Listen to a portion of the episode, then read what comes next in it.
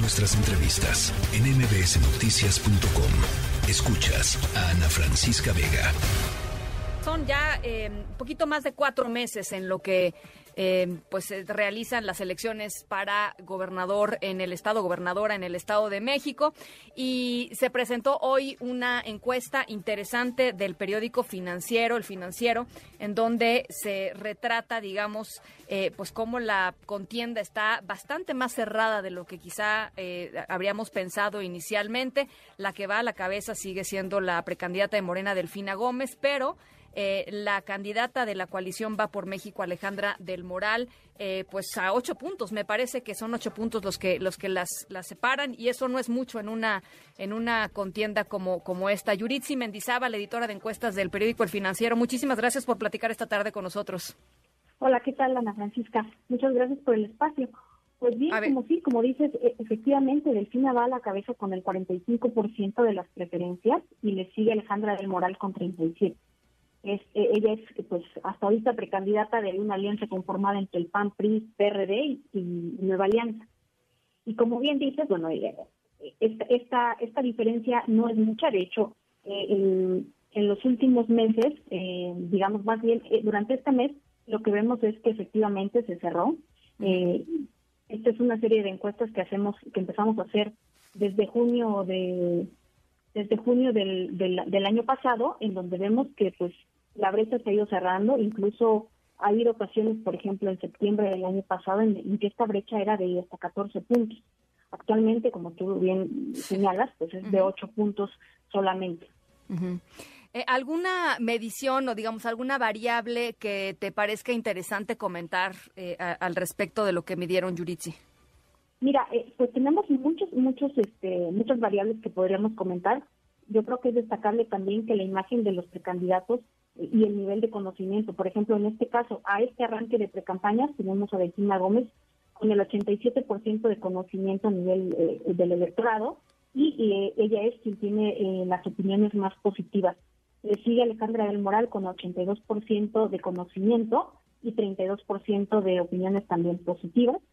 Eh, Finalmente, pues está Juan Cepeda, que eh, es el precandidato también de Movimiento Ciudadano, con 20% de opiniones positivas, pero un nivel de conocimiento pues un poco más bajo, de 74%.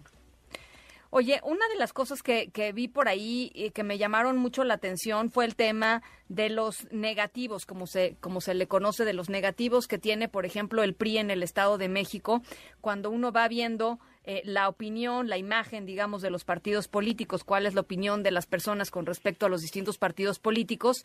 Eh, es interesante ver cómo el PRI tiene, eh, pues la verdad, una mala y muy mala, son el 66% de las personas encuestadas, es muchísimo.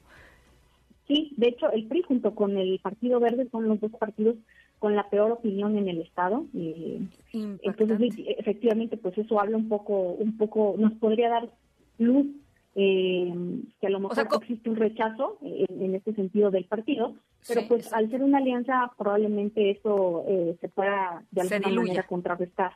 También otra otra otra cosa que me gustaría apuntar sobre esta sobre esta variable es que si se dan cuenta pues también eh, la imagen negativa es es generalizada. Todos los partidos políticos que aquí medimos tienen una mala una mayor mala imagen que una una mayor buena imagen.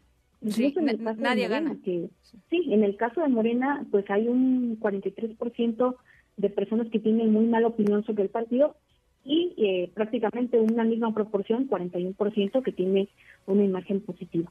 Y esa, eh, lo dices muy bien, eh, es, digamos, ningún partido eh, pasa la prueba, ¿no? todos reprueban, todos reprueban. Morena, que es el que mejor imagen tiene, de todas maneras está, está dos puntos por debajo la gente que opina que es una buena o muy buena imagen eh, versus las personas que no les gusta, no les gusta Morena y yéndose al extremo del PRI, que ya les decía, 66% de la gente dice no me gusta, 22% dice sí.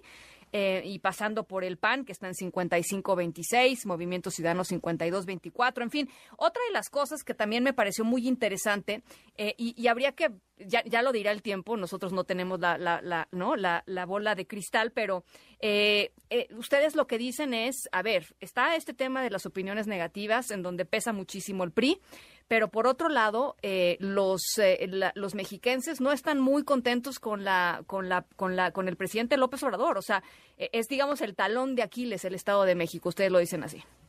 Sí, al parecer, o sea, el, el, nivel de aprobación pues está en 47% y el nivel de desaprobación 51%. Es decir, la población está dividida al respecto de la opinión que sobre el trabajo del presidente López Obrador. Y esto eh, eh, pues podría contrastar también con el hecho de que de que la candidata del FINO pues digo va en la cabeza.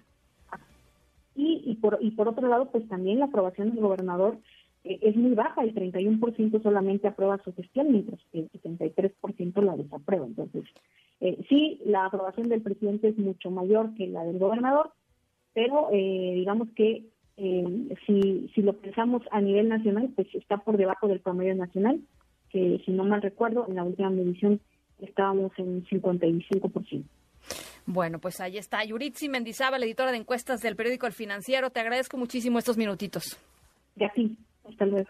Gracias, muchísimas gracias. La tercera de MBS Noticias.